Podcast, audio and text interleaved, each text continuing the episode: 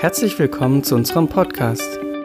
Wir wünschen dir Gottes Segen und viel Freude bei der folgenden Predigt. Für mehr Informationen schau auf unsere Webseite fildergoodnews.de.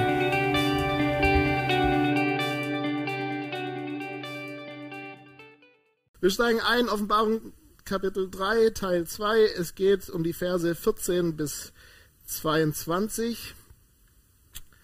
Und ich glaube, wir lesen sie einmal durch. Wo ist mein Leser, Wolfgang? Mikro nach hinten geben.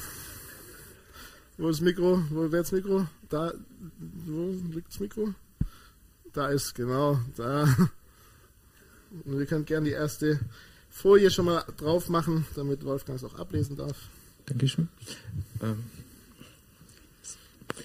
und dem Engel der Gemeinde in Laodicea schreibe, dies sagt der Amen heißt der treue und wahrhaftige Zeuge, der Anfang der Schöpfung Gottes. Ich kenne deine Werke, dass du weder kalt noch heiß bist. Ach, dass du doch kalt oder heiß wärest. Also, weil du lau bist und weder heiß noch kalt, werde ich dich ausspeien aus meinem Munde.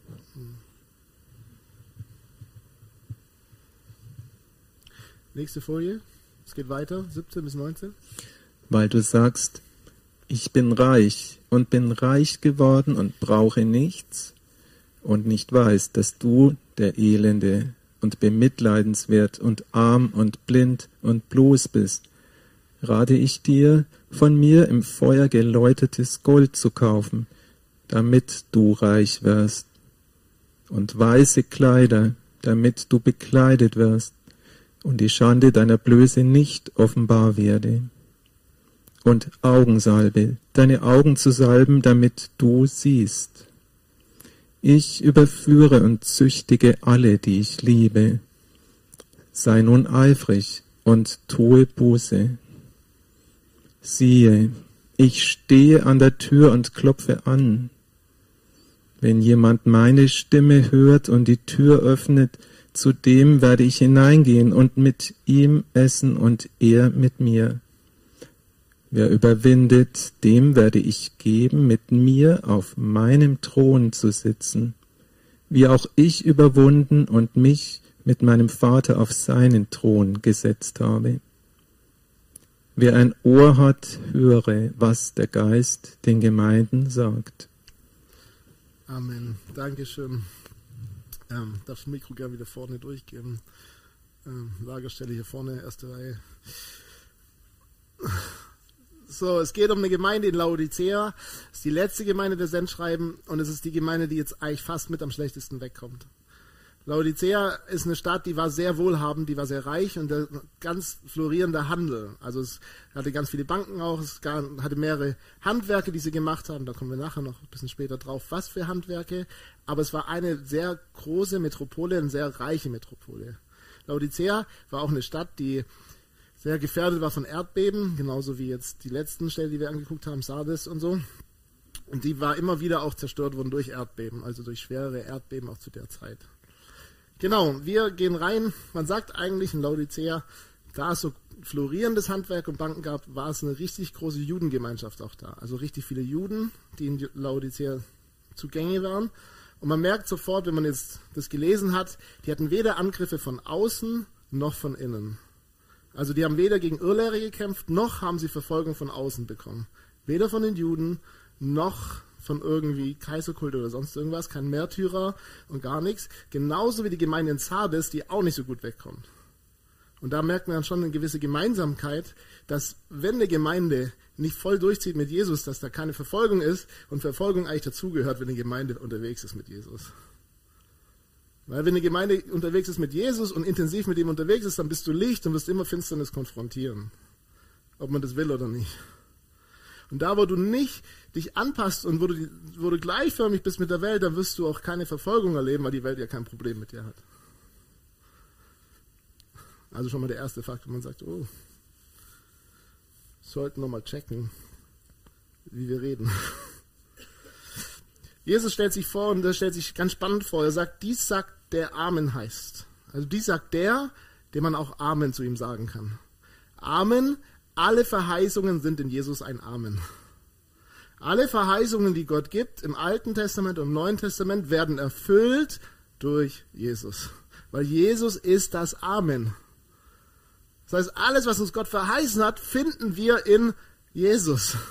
Das heißt, wenn wir Jesus haben, haben wir alle Verheißungen in uns. Dann haben wir Zugriff auf alles, was er uns versprochen hat, weil sie in Jesus erfüllt sind und in Jesus ein Amen drin ist. Oh, wie schön ist das? In Jesus haben wir ein Amen, haben wir ein So ist es. Amen ist, so ist es. Wenn Gott sagt, ich verspreche euch, dass ich euch versorgt, dann heißt es in Jesus, ja, Amen, stimmt so, ich versorge euch. Wenn Gott sagt, ich heile euch, dann heißt es nicht, ja, ich heile euch. Wenn Gott sagt, ich mache euch gerecht, dann sagt er in Jesus, ja, ich mache dich gerecht, weil ich bin in dir. Amen. Das ist so ein wichtiger Punkt, den wir so oft verlieren, weil wir dann manchmal denken, wir müssen ewig lang was tun, damit die Verheißung Realität wird. Aber wird sie nicht, die ist Realität in Jesus und Jesus ist in uns, also ist die Realität in uns. Weil das Amen ist in uns. Okay, denk mal ein bisschen drüber nach und dann das nächste Mal bist uhu. So,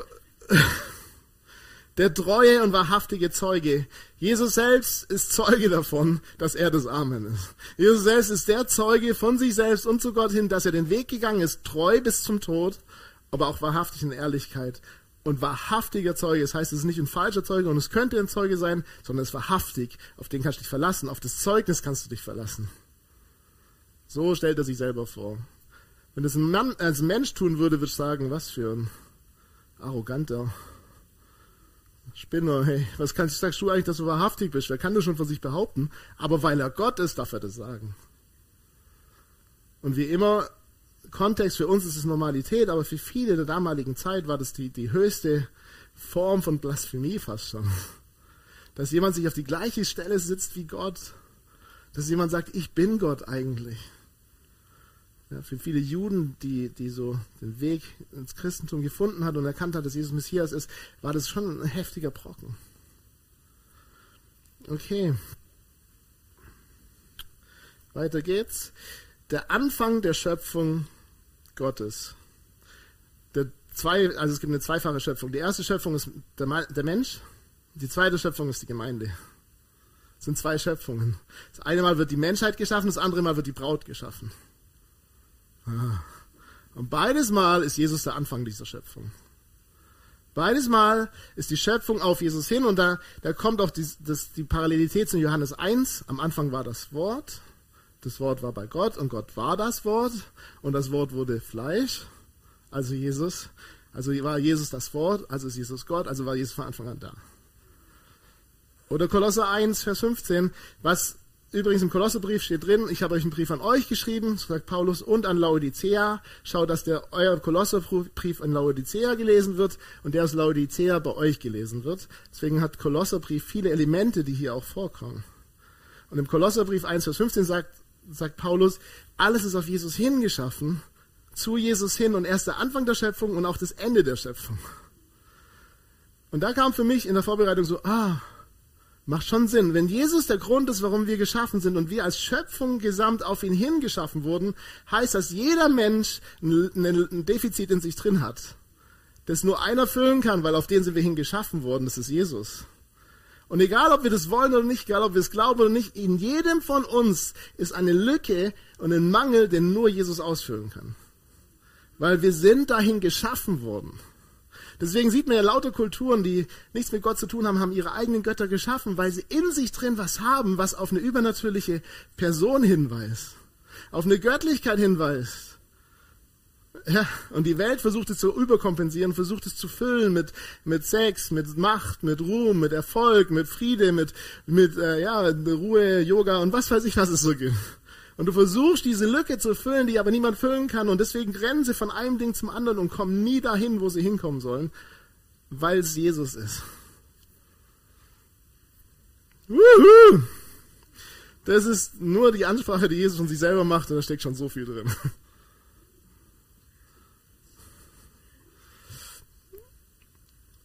Und ich, ich, ich, ich feiere das voll, weil das heißt, ich kann jedem was geben, weil jeder was braucht. Manchmal ist es mal so, wenn man nicht weiß, was unsere Botschaft ist. Die Botschaft ist das Wichtigste, was wir haben, weil wir haben das Amen in allen Botschaften. Wir haben Jesus. Und was du brauchst, ist Jesus. Was ich brauche, ist Jesus. Weil alles in mir drin schreit nach Jesus. Nur er gibt mir Sinn, nur er gibt mir Struktur, nur er gibt mir Friede, nur er gibt mir wahre Freiheit und wahre Freude. Übrigens, Freiheit ist eigentlich eine Illusion. Freiheit, egal ob du jetzt mit Jesus bist oder nicht, hast du einen Herrn über dir. Egal. Das eine Mal heißt er Jesus, das andere Mal heißt er Welt. Oder Teufel in dem Fall. Aber die wahre Freiheit in Christus heißt nicht, dass du machen kannst, was du willst, sondern es das heißt, dass du jemanden hast, der auf dich aufpasst und der dich definiert. Das ist wahre Freiheit in, Christ, in, in Christlichen. Amen dazu? Gut, sind wir noch einer Meinung? Hoffentlich. Es geht weiter, sie lesen diesen Brief ja vor, die Gemeinde hat diesen Brief und dann, wie die anderen auch, nach der Selbstvorstellung kommt, ich kenne deine Werke. Und ich glaube, wenn man Laodicea so ein bisschen liest, denken sie sich bestimmt, ja, easy. Wir haben alles gut. Wir laufen einen richtig schönen Weg, wir sind stabil, keine Auswüchse nach oben und nach unten, alles in Ordnung. Und dann sagt er, ich kenne deine Werke, und dann fängt er an, und das ist, das tut richtig weh, wenn du das liest. Ich kenne deine Werke, dass du weder kalt noch heiß bist. Ach, dass du kalt oder heiß wärest.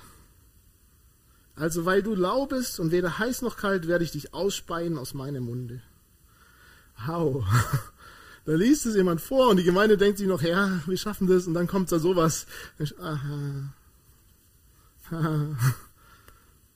Und jetzt ist es so, muss man wissen, dass die Laodicea hat keine eigenen Quellen gehabt und die haben ihr Wasser hergekriegt aus zwei verschiedenen Städten. Die eine Stadt war, ähm, ich habe es aufgeschrieben, wo ist es? Jesus. Hierapolis, da kam das warme Wasser her und da waren heiße Quellen und die haben das heiße, die heiße, heiße Wasser versucht, über ein Kanalsystem in die Stadt zu bringen. Und das andere war aus Caesarea oder Colossa auch, da war das kalte Wasser her. Und die hatten diese zwei Zugänge. Und es ist so, aufgrund der Länge und aufgrund der manchmal verstopften Sachen, ist das Wasser lauwarm angekommen. Also das heiße Wasser ist lauwarm angekommen. Und man hat eigentlich gesagt, dass die Einheimischen, die haben das trinken können ohne Probleme. Aber wenn dann Fremde gekommen sind, die haben es meistens dann gleich ausgekommen und konnten das gar nicht verarbeiten. So, und Jesus sagt hier und spricht es an und, und, er kennt die Situation der Stadt, er kennt die Stadt, er kennt ihre Werke, er kennt alles, wie es da ist und sagt, hey, es gibt das kalte Wasser und das heiße Wasser und ich hätte gern eins von beiden. Weil mit kalten Leuten komme ich klar, siehe Paulus. Die mich verleugnen und die mich verfolgen und die gegen mich stehen, kein Problem, die heiß zu machen. Kein Problem. Heiße Leute habe ich auch kein Problem, weil die sind ja heiß, die will ich, die will ich, so, so Leute will ich. Aber die lauwarmen, ah, da würde ich gerne am liebsten machen. Ja, kennt ihr das, wenn ihr Wasser stehen lasst in der Sonne und irgendwann später trinken wollt und es so lauwarm, eklig? Ja, ich glaube, so geht es Jesus manchmal mit uns, wenn wir lauwarm sind. Wenn wir wenn wir nicht voller Leidenschaft für ihn sind, was, was vorhin schon gesagt wird, wenn wir nicht dieses verzehrende Liebe in uns haben, diese Verzweiflung, dass wir Gott brauchen, wenn wir Christ sind an einem Sonntag oder in irgendeinem Event und, und sagen, Halleluja, Herr, ich liebe dich und am nächsten Tag sagen, ach, wer ist Jesus eigentlich? Das ist lauwarm. Der Begriff kommt nochmal vor, brennend im Geist, Römer 12. Vers 11 oder Apostelgeschichte 18, Vers 25, das Zeugnis, das Apollos bekommt von anderen, ist, er war brennend im Geist. Er war brennend im Geist, weil er umherging und Jesus verkündigt hat, weil er umherging und Leuten gezeigt hat, dass Jesus der Messias und der Retter ist. Römer äh, geht um den, dass wir brennend sein sollen im Geist, dass wir Leidenschaft haben sollen für ihn. Also Feuer ist heiß sein, heißt nicht irgendwie jetzt die ganze Zeit beten und auf den Knien ist. Ich glaube, heiß ist ein Zustand, der in uns drin ist. Heiß heißt, dass wir die ganze Zeit um ihn herum uns drehen, nicht um uns drehen. Lauwarm ist, manchmal geht es um mich und manchmal geht es um ihn. Und jetzt geht es gerade wieder um ihn, weil es gerade cool ist und weil ich gerade die Möglichkeit habe. Und kalt ist so jetzt heute nicht. Ich keine Ahnung, was ich lieber anderes mache. Und heiß ist meine Haltung ist immer auf Jesus gerichtet. Er ist nicht nur dabei, sondern er ist mittendrin in meinem Leben, in meinen Entscheidungen und in all meinem Alltag. Und ich habe eine Leidenschaft danach zu sehen, was er für mich vorhat und was er vorbereitet hat in meinem Leben. Deswegen bin ich heiß. Ob ich bete oder nicht, ist erstmal egal, weil meine Haltung dahinter das Wichtige ist. Wie so oft im Neuen Testament, wie ich finde, geht es Jesus viel mehr als um Methoden und Systeme und Zeit, die wir verbringen und wie dein Herz aussieht. Und Dinge, die passieren, sind immer darauf abgezielt, dass dein Herz sich verändert zu ihm hin. Dass dein Herz sich öffnet für ihn und dass du eine Leidenschaft entwickelst für ihn. Dass du, und darum geht es nicht, dass wir jetzt ewig Gebetsnächte und Lobpreisabende, das wäre schon schön, aber darum geht es nicht. Das ist eine Methode, das ist eine Auswirkung aus deinem Heißsein. Es geht darum, dass unsere Haltung sich hingeht zu ihm hin und sagen, ich bin voller Leidenschaft für dich, Jesus. Und egal, wo ich hingehe, ich gehe mit dir, weil wir sind eins, du, du in mir und ich in dir. Und wir sind nicht mehr trennbar voneinander. Und in dir ist das Amen von all deinen Verheißungen. Und egal, wo ich hingehe, habe ich einen treuen Zeugen mit mir, der wahrhaftig ist, der davon zeugt, dass du regierst und lebendig bist und ehrlich bist, weil du bist der Zeuge davon. Und dann gehe ich nicht mehr durchs Leben mit, oh, vielleicht macht Gott heute was, sondern gehe ich durchs Leben, huhu, was macht Gott heute?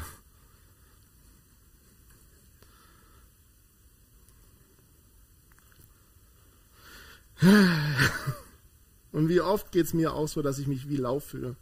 Und nicht, weil ich wenig Zeit mit Gott verbringe. Weil auch das wenig Zeit mit Gott ist so. Gott lebt in mir, das heißt, ich habe 24 Stunden am Tag Zeit mit Gott. Wenn ich ihm dann 10 Minuten oder 20 Minuten oder 20 Stunden gebe an diesem Tag, wo ich aktiv mit ihm verbringe, ist was anderes, aber ich habe die ganze Zeit Zeit mit Gott. Und der ist die ganze Zeit dabei und er zieht sich nie irgendwann weg beleidigt und sagt, jetzt habe ich keinen Bock mehr auf dich, sondern ist die ganze Zeit dabei.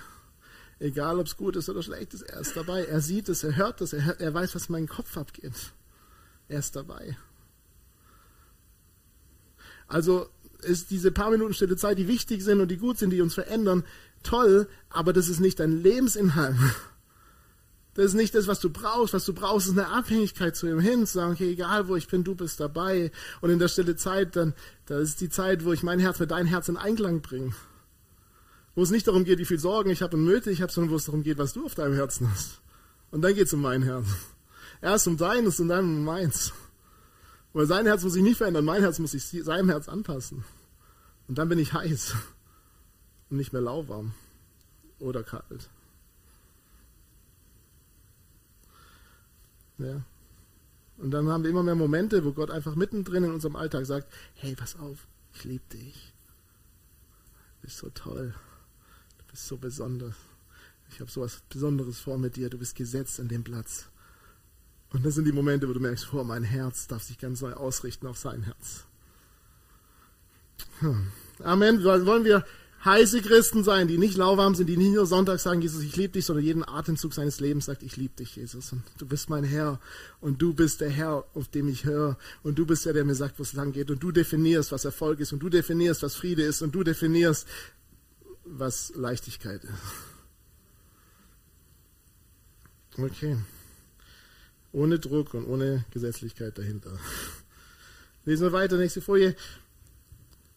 Und jetzt ist spannend, weil Jesus zitiert die Gemeinde und die sagt über sich selbst, weil du sagst, ich bin reich und ich bin reich geworden und brauche nichts. Das ist das Zitat der Gemeinde. Die, die Gemeinde sagt über sich selbst, ich bin reich und ich bin reich geworden und ich brauche nichts. Ich brauche keinen Jesus, ich brauche kein Geld, ich brauche keine Menschen, ich brauche nichts. Ich habe alles, ich bin reich. Das ist die Selbstwahrnehmung, die sie haben von sich selbst. Bisschen wie bei Sardes, die hatten die Wahrnehmung von außen, dass andere gesagt haben, das sagt man über dich, dass du Leben hast, aber ich sag dir, du bist tot. So Sardes. Hier Laodicea über sich selber, ich bin reich, ich brauche nichts. Und das ist aber was, was in der ganzen Stadt so war. Die ganze Stadt war ja reich, habe ich ja vorhin schon gesagt, die war florierendes Handwerk und als das Erdbeben war, hat es ja mehrere Städte kaputt gemacht. Und die, die römische äh, Regierung hat den Städten geholfen, es wieder aufzubauen, außer Laodicea, weil die gesagt haben, wir brauchen keine Hilfe, wir haben genug Geld. Und diese Arroganz und dieser Stolz der Stadt war genauso in der Gemeinde da.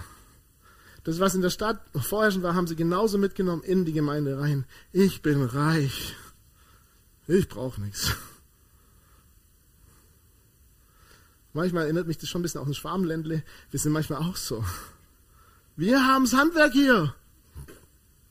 Kein Problem, genug Geld da. Dieser Schwabengeist, dieses Sparen und Schaffen, weil die Finanzen sind ja da. Ah, das geht ganz schnell, dass wir dann Gott ausklammern aus dem Ganzen. Es geht ganz schnell, dass wir ihn dann ganz weit weg machen und sagen, ich brauche dich eigentlich gar nicht, so schön, dass du da bist, so schön, dass du mich versorgen willst, aber ich habe ja mein Geschäft im Daimler oder Bosch oder sonst so. Ich habe mein Geld, was, willst du mir machen? Äh, Brauch dich gerade gar nicht. Und, und dieser Part ist, ist aber so, so entscheidend auch für unsere Wohlstandsgesellschaft, dass wir abhängig sind von Gott. Dass er unsere Sicherheit sein will. Nicht unseren Job, nicht unsere Finanzen, nicht unser Finanzplan und nicht unser Haushaltsplan. Obwohl das unser Bereich ist, um den wir uns kümmern sollen. Wir wollen gute Haushalter sein. Das heißt, wir schauen, dass unsere Ausgaben unter den Einnahmen sind. Jetzt brauche ich einen Amen von euch allen. Ja.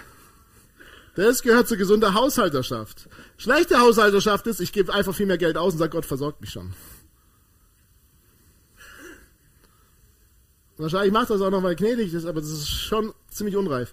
Also Gott will, dass wir verantwortlich und mit unserem Geld und mit dem, was wir anbekommen haben, auch unsere Zeit, unsere Finanzen, unsere, unsere Familie, unser Haus, alles, was wir besitzen, dafür sollen wir, darum sollen wir uns kümmern. Das ist wichtig. Aber es darf niemals unsere Sicherheit werden.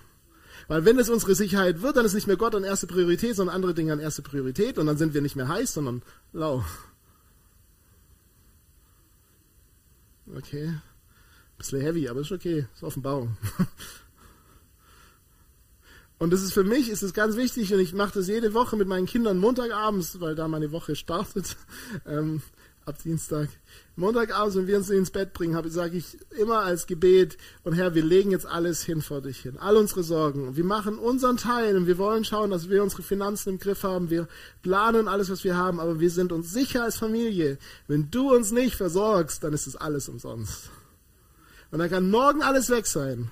Aber ich weiß, dass wenn du uns versorgst, dann glaube ich daran, dass das, wie Matthäus 6 drin steht, die Lilien auf dem Feld, die schöner gekleidet sind, die Salomo, dass es für mich zählt. Und ich sorge mich nicht um die Zukunft, weil ich weiß ganz genau, du kümmerst dich um mich. Aber ich werde es nicht verpassen, auch meinen Job einzunehmen. Das ist eine Haltungssache.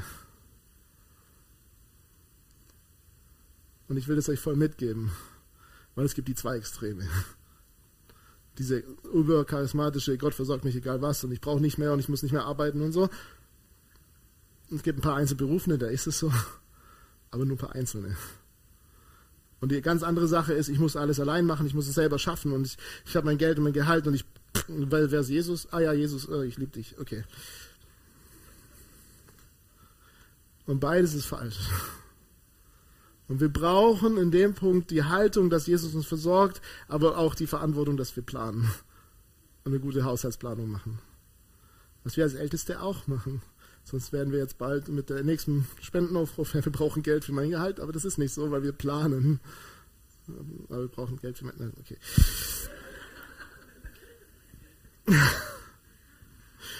Und tatsächlich ging es letzten Donnerstag darum, weil die Gehälter angepasst wurden, ging es um mein Gehalt. Und ich wollte, ja, ich erzähle die Geschichte trotzdem und ich tue mich richtig schwer mit dem. Erstens, weil es Spendengelder sind und zweitens, weil ich sage, ich brauche nicht mehr Gehalt, um versorgt zu sein. Weil ich vertraue darauf, dass Gott sich um uns kümmert als Familie. Es wird uns nicht mangeln an nichts. Deswegen brauche ich nicht mehr Geld. Ich habe genug. Und ich finde, die Einstellung ist wichtig in dem Punkt. Ich brauche nicht mehr Finanzen. Ich habe Vertrauen. Und das ist reicht, was ich habe. Trotzdem haben sie es erhöht.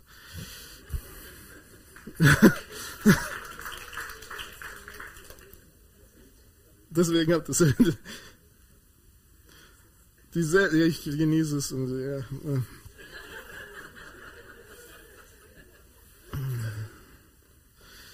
und jetzt kommt die eigentliche Aussage, die Jesus über die Gemeinde trifft und nicht weiß, dass du der elende oder auch jämmerliche, jämmerliche und bemitleidenswerte und arm und blind und bloß bist.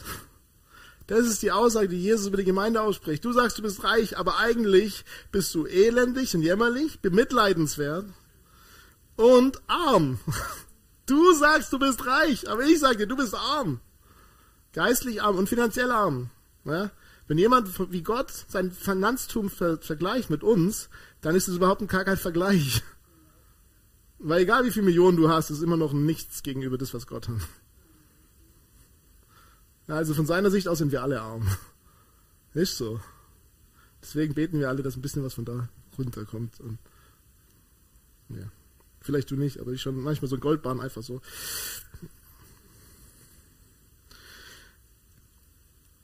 Du elendige, jämmerliche und bemitleidenswerte Gemeinde, du bist arm, blind und bloß. Und die drei Dinge, die, die treffen jetzt die Praxis der, der, der, der Umgebung da, die Marktwirtschaft der, der Leute da. Und er greift da gleich drauf ein im nächsten Part, denn er sagt, rate ich dir. Du bist so und jetzt rate ich dir was. Ich befehl's dir nicht, ich stöße dir nicht über, du musst es machen, sondern ich rate dir was als Jesus. Und zwar rate ich dir, und das ist was Seelsorgerliches, das ist was, hey, es wäre gut, wenn du es tust. Aber am Ende ist es nicht meine Entscheidung, es ist seine Entscheidung. Also rate ich dir, ich empfehle es dir ganz herzlich, ich lege sie ganz nah an dein Herz, dass, dass du von mir im Feuer geläutertes Gold kaufst, damit du reich wirst und weiße Kleider, damit du bekleidet wirst und die Schande deiner Blöße nicht offenbar werde, und Augensalben, deine Augen zu salben, damit du siehst.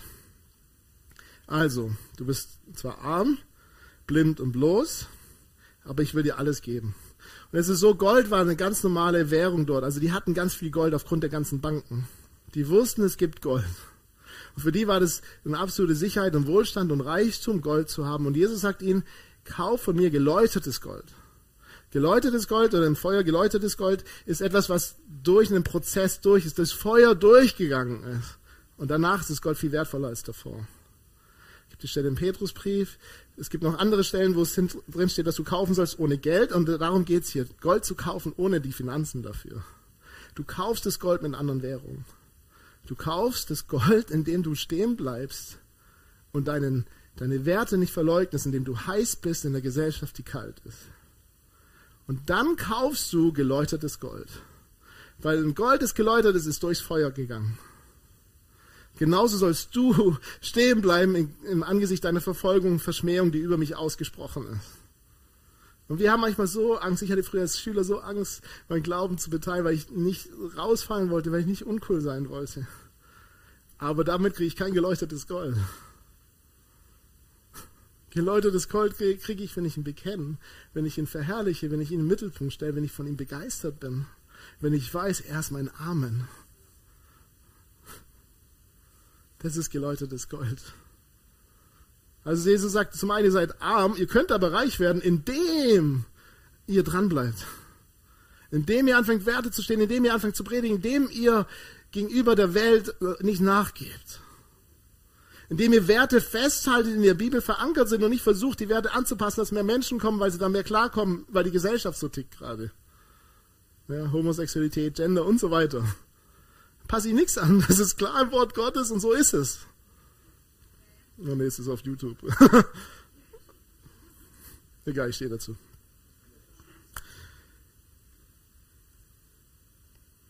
Damit wir reich werden, damit Gott uns als Reichen findet geistlich reich. Und weiße Kleider, damit du bekleidet wirst und die Schande deiner Blöße nicht offenbar werde. Weiße Kleider ist so zweifach. Das eine ist, Laodicea wurde bekannt dafür, dass sie, dass sie vor allem schwarze, modern, modische Klamotten hergestellt haben. Also sie waren sehr, sehr dafür bekannt, schwarze Hemden und schwarze Kleider herzustellen dort. Und ihr ganzer Handel florierte aufgrund von dem, dass sie ganz moderne schwarze Kleidung hatten. Und Jesus sagt ihnen, ihr sollt aber nicht das Schwarze, das ihr eigentlich produziert im, im Natürlichen, ihr sollt euch weiße Kleider, das ist das Gegenteil holen. Ihr sollt nicht nach dem Handel euch ausstreben, sondern strebt euch danach, dass ich euch was gebe, was rein und heilig ist. Weil weiß ja im ganzen Neuen Testament, auch danach in der Offenbarung, immer ein Zeichen für Heiligkeit und Reinheit ist und Unbeflecktheit ist. Damit deine Blöße nicht offenbar wird, die Schande deine Blöße nicht offenbar werde. Das heißt, noch sieht es keiner, außer der Gemeinde selbst, die es nicht mal selber gesehen hat, dass sie bloß sind, dass sie nackt sind. Aber wenn sie sich nicht ändern und wenn sie nicht anfangen, weiße Kleider zu holen von ihm, dann wird es offenbar für die ganze Gegend. Und die Schande, die Blöße, wird offenbar. Und es wird Zeit, dass du dir weiße Kleider holst, dass du dir bewusst machst, dass Jesus für dich gestorben ist, dass er dich gerechtfertigt hat, geheiligt hat und reingewaschen hat durch sein Blut. Das Ganze ist auch ein Prozess ist es so, dass wenn du damals vor das Gericht gegangen bist, warst du in schwarz gekleidet. Wenn du schuldig gesprochen wurdest, haben, hat man dir die Kleider weggenommen, du warst bloß. So wie bei Jesus, der war auch nur mit Untergewand am Kreuz, weil es schuldig befunden wurde. Ah. Und wenn du freigesprochen wurdest, weiße Kleider bekommen. Also weiße Kleider ist ein Freispruch von einem Gerichtsspruch. Du warst im Gericht und hast weite Kleider bekommen, weil dich jemand freigesprochen hat. Das heißt, wenn wir verstehen, dass Jesus uns rein und heilig gemacht hat und freigesprochen hat von Sünde und Verdammnis, dann haben wir weiße Kleider, weil wir sind frei von Gericht. Und wir werden im Gericht stehen vor Gott eines Tages und es wird mit Furcht und Zittern sein, wie es in Petrus drin steht. Es wird nicht easy cheesy, ja, komm, wir gehen kurz durch. Es wird, es wird eng. Ohne Jesus geht's nicht. Und dann wird Jesus in diesem Gericht aufstehen und sagen, nee, der hat, der glaubt an mich. Für den habe ich gezahlt. Der darf rein.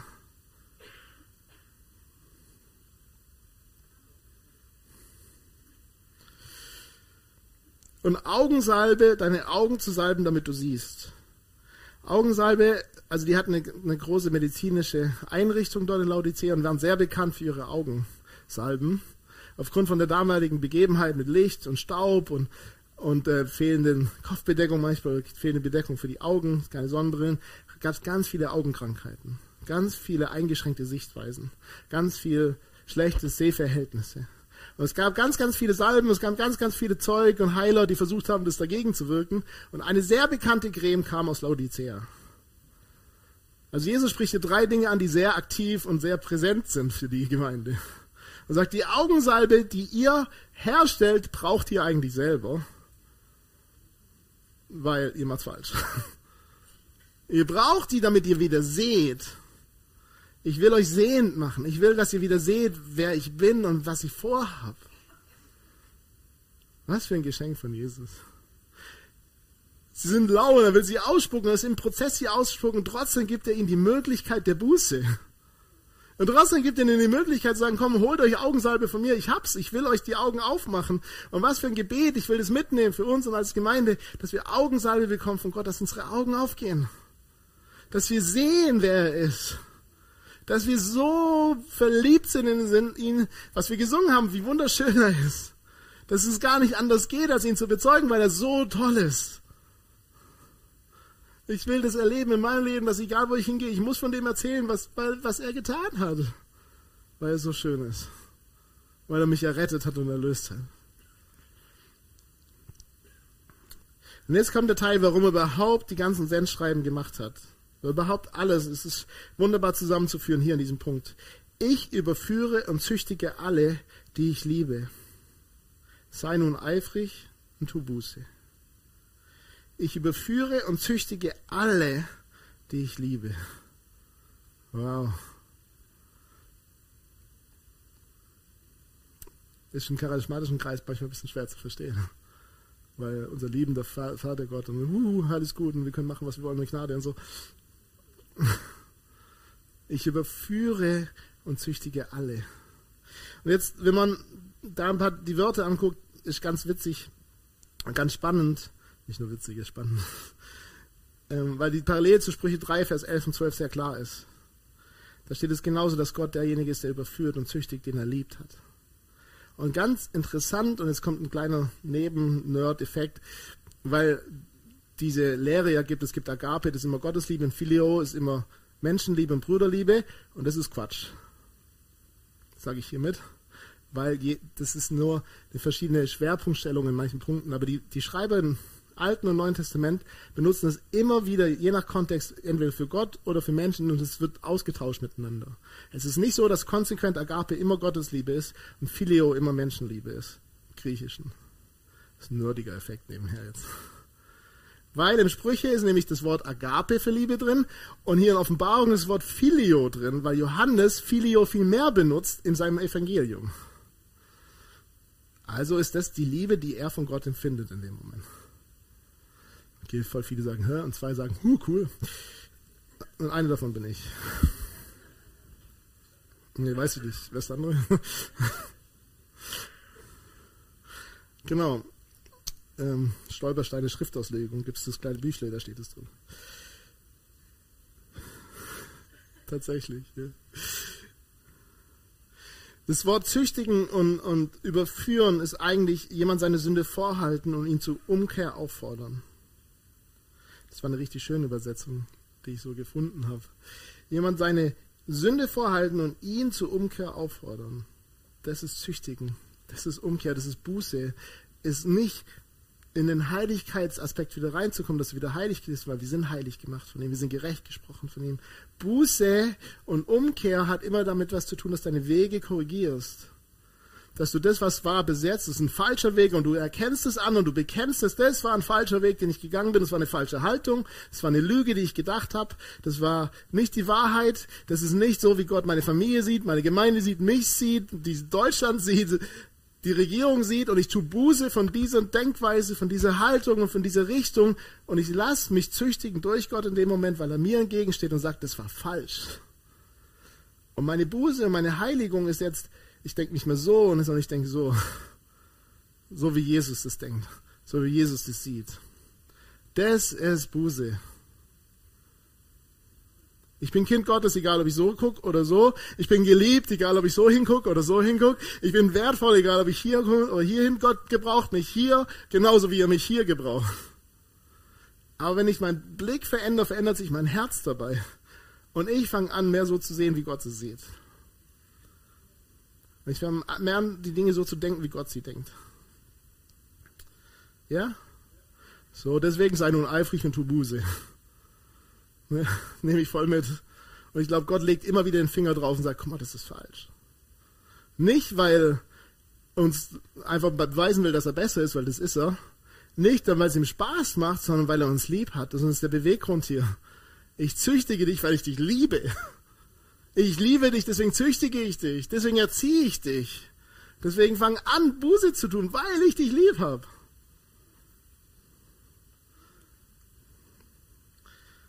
Ja. Deswegen, wenn du Herausforderungen in deinem Leben hast, die, wo du denkst, warum macht Gott das jetzt in meinem Leben, warum reißt er das auf, dann sag lieber, danke, dass du es tust. Du liebst mich, weil du es tust. Okay?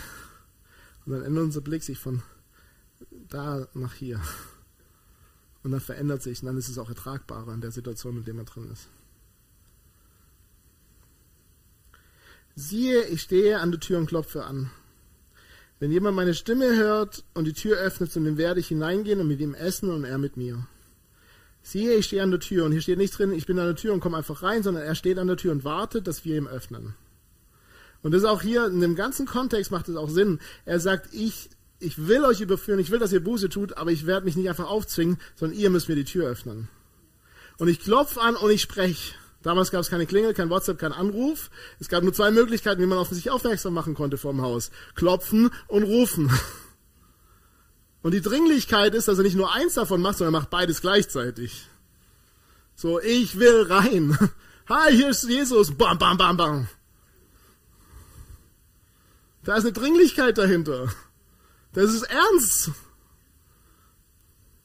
Zum Glück macht es aber. Und zum Glück geht er uns hinterher. Nicht nur, wenn er sich danach fühlt und nicht nur, weil er gerade Bock drauf hat oder weil er gerade ein bisschen Zeit hat in seinem Slot, sondern er geht, weil er uns liebt und weil er da ist und er will Teil von uns sein, weil er will, dass wir ihn reinlassen und dass er mit uns und wir mit ihm Essen, Abendmahl haben, Herrschaftsmahl im jetzigen sein, genauso mal im Himmel als Hochzeitsmahl. Dieses Mahl, das beginnt im Gemeinschaft zu, in dem Moment jetzt, genauso wie es mal sein wird, als im Himmel vor ihm im Hochzeitsmahl. Aber er in mir und mit mir und ich mit ihm. Und ich in ihm. Seid ihr noch dabei? Wir sind gleich fertig. Wer überwindet, dem werde ich geben, mit mir auf meinem Thron zu sitzen, wie auch ich überwunden und mich mit meinem Vater auf seinem Thron gesetzt habe. Was für ein Ausspruch. Von allen Überwindungssprüchen ist das das krasseste fast. Weil er sagt, ihr werdet sitzen auf dem Thron, den eigentlich Gott hat. Wer überwindet, der darf mit mir zusammen auf Gottes Thron sitzen.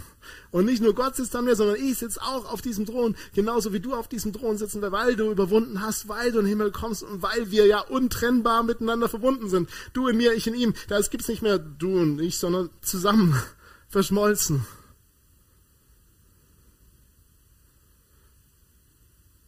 Ich schätze, ich glaube, unsere Tochter heult. Ah, Caro ist da. Okay. Danke, Caro. Äh, äh, sorry. Ein Vater, der seine Kinder hört.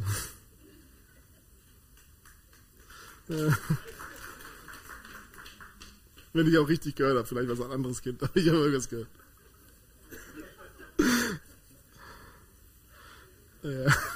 Kein Druck, Nadine.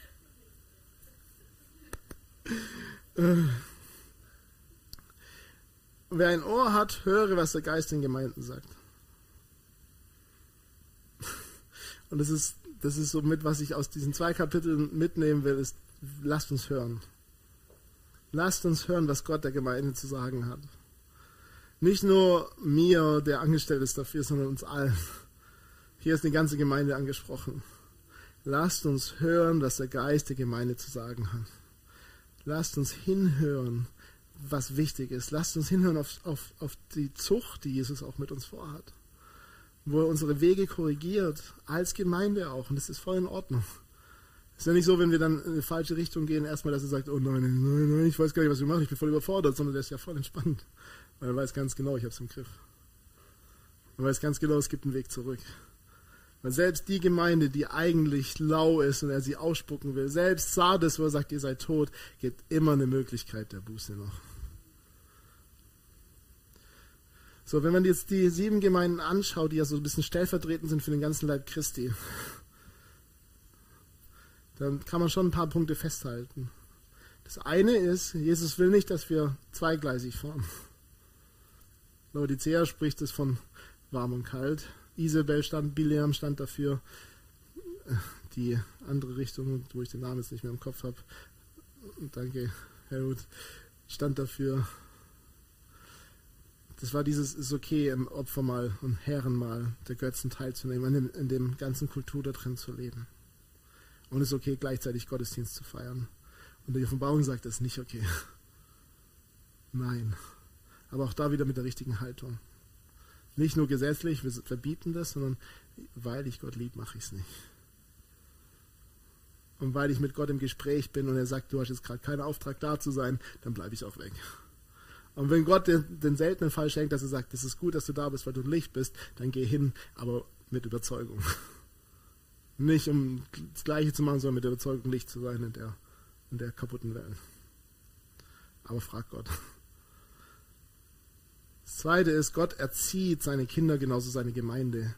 Und Gott schaut ganz genau drauf. Er kennt unsere Werke, er kennt die Werke jeder Gemeinde und er schaut ganz genau drauf und wird immer wieder Möglichkeiten der Umkehr geben.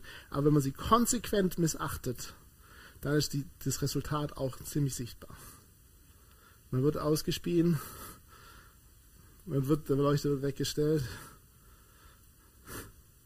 Ja. Man ist tot. Man schläft. Konsequent. Das heißt, deswegen müssen wir hören, was Gott zu sagen hat.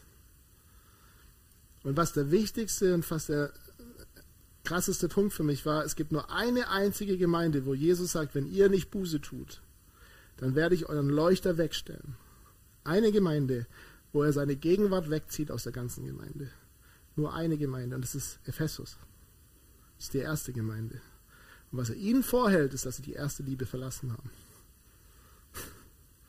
Und es ist ganz spannend und ein krasser Fakt hier. Eine Gemeinde, wo er sagt, ich werde den Leuchter wegnehmen, was der Leuchter symbolisiert, ihn und seine Gegenwart und er mitten hinter, hinter ihn. Und die eine Gemeinde, wo er sagt, ich werde den Leuchter wegnehmen, wenn ihr nicht Buße tut, ist die Gemeinde, die ihre erste Liebe verlassen hat. Wow. Also nehme ich aus sieben Sendschreiben mit. Es wird Zeit, dass ich meinen Preis bereit bin zu zahlen, den es zu zahlen gibt. Dass ich volle Sache mit Jesus mache. Und dass ich nicht vergesse, meine erste Liebe wieder ins Leben zu bringen. Und erste Liebe heißt nicht die gleichen Dinge tun, als du dich bekehrt hast. Erste Liebe heißt, dass es wieder erste Priorität ist. Erste Liebe heißt, dass die oberste Priorität ist nicht, welche theologische Frage dich gerade bewegt, sondern erste Priorität heißt, ich liebe ihn und er liebt mich. Das ist erste Priorität. Und wenn wir das verlieren, dann verlieren wir alles. Vielleicht nicht sofort sichtbar, aber auf Dauer sichtbar. Erste Priorität, ich liebe ihn, er liebt mich. Und dann liebe ich mich und dann liebe ich den Nächsten. Das ist das größte und erste Gebot. Und das wird sich nicht ändern. Und das nehmen wir mit. Und wir werden in zwei Wochen dann zu dem Thron Gottes kommen, aber das werden wir nur verstehen und das können wir nur zulassen vor dieser Heiligkeit, die Gott sich zeigt, wenn wir zulassen, dass wir gelebt sind. Und wenn unser Fundament Liebe ist, weil sonst werden wir die Heiligkeit nicht überleben. Und es gab genug in der Kirchengeschichte, wo Leute versucht haben, ohne Liebe Heiligkeit zu begegnen und das war ganz komisch irgendwann. Das war gesetzt, das war, das war anstrengend, das war eng, das war, ihr müsst bekennen die ganze Zeit. Die, die hatten kein Bewusstsein davon, dass sie gerettet und erlöst sind. Und ja, wenn du jetzt nicht sofort wieder Sünden bekennst, wirst du nicht in den Himmel kommen und so weiter und so fort. Ganz, ganz, ganz enge Bewegung. Obwohl die tolle Sachen erlebt haben. Und jetzt kommt eine Zeit und die Zeit dazwischen war, alles ist Liebe und alles ist gut und alles ist Gnade, mach was du willst, kommst du so in den Himmel, Allversöhnung. Hey, Wurst, komm, geh und mach Party, komm, Sex mit jedem ist egal, Drogen, wuh, kein Stress, du kommst oder so in den Himmel. Das war die letzten paar Jahre der große Konsens. Manchmal extremer ausgebildet, manchmal nicht so ganz extrem ausgebildet. Und jetzt kommen wir in eine Zeit, Stück für Stück, wo beides zusammenkommt. Wo wir aus einer Liebe in der Heiligkeit begegnen. Und ich glaube, das ist die Zeit auch, die Jesus jetzt vorbereitet hat zu seinem Wiederkommen. So die Zeit, wo wir verstehen, wir sind geliebt, wir sind heilig, wir sind gerecht. Und wir begegnen einer Heiligkeit und wir sind bereit, das anzunehmen und fangen an, unseren Weg zu korrigieren zu lassen, damit wir in dieser Heiligkeit auch bleiben. Und dann kommen wir in eine, eine Zeit rein, die ganz, ganz intensiv ist. Aber dann bauen wir unser Fundament auf Stein und dann ist egal, was da wackelt. Und es wird wackeln. Aber wir bleiben stehen. Und wenn wir dann ganz krass draus sind, schreiben wir noch ein bisschen, ist das alles, was du kannst. Und dann,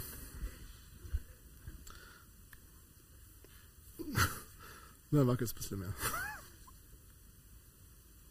Und ich würde gern beten und ja, ich freue mich jetzt, weil der erste Teil war jetzt schon echt eigentlich relativ einfach. relativ easy zu interpretieren. Der ganze schwere Part kommt jetzt noch Stück für Stück. Aber ich finde, das Fundament ist gelegt und die Richtung ist klar, wo auch Offenbarung hin will. Und Johannes und Jesus in dem Fall holt sie ab, holt die Gemeinden ab, an den Punkt zu kommen, zu wissen, hey, es geht um ihn, es geht um Abhängigkeit zu ihm. Und wir kommen jetzt hin zu einer Heiligkeit. Und wir kommen hin zu jemandem, der Majestät ist, der über allem steht, der alles in seiner Hand hält und der uns aber trotzdem lieb hat der sagt, ich bin das Amen in deinem Leben, weil ich dich lieb habe. Und ich stehe zu meinen Verheißungen, weil ich dich lieb habe. Und ich bin hinter dir, weil ich dich lieb habe. Und ich will mit dir reden, weil ich dich lieb habe. Und Gott, wir danken dir, dass du uns lieb hast. Wir danken dir, dass du gut bist und dass du herrlich bist und dass du große Dinge vorbereitet hast für uns persönlich, für unsere Familien, für unsere Gemeinde für Deutschland. Wir danken dir für Deutschland, Jesus. Wir danken dir für unsere Regierung. Wir danken dir für die Zeit, in der wir leben. Wir danken dir, dass wir hier hineingeboren wurden zu der Zeit, in der wir sind. Danke, dass es kein Zufall ist. Danke, dass du ein lebender Gott bist, dass du ein, ja, ein liebender Vater bist, der uns züchtigt, zurechtweist, der uns hilft, auch immer wieder Buße zu tun, Gott. Aber der es nicht macht, um uns zu bestrafen, sondern macht, weil er uns lieb hat. Und Gott, wir wollen antworten auf deine Liebe heute im Morgen nochmal ganz neu und sagen, wir lieben dich. Wir wollen dich verherrlichen, wir wollen dich preisen, wir wollen dich groß machen. Und wir bitten dich, Herr, dass deine Liebe, die du hast für uns, dass es nicht bleibt in uns einfach so nur Sonntag, sondern was Beständiges ist, was uns treibt in die Welt hinein. Was uns treibt, Licht zu sein in dieser Welt. Und ganz neu sagen, dass wir abhängig sind von dir. Dass wir dich brauchen, dass wir, dass wir Sehnsucht haben nach dir, Vater.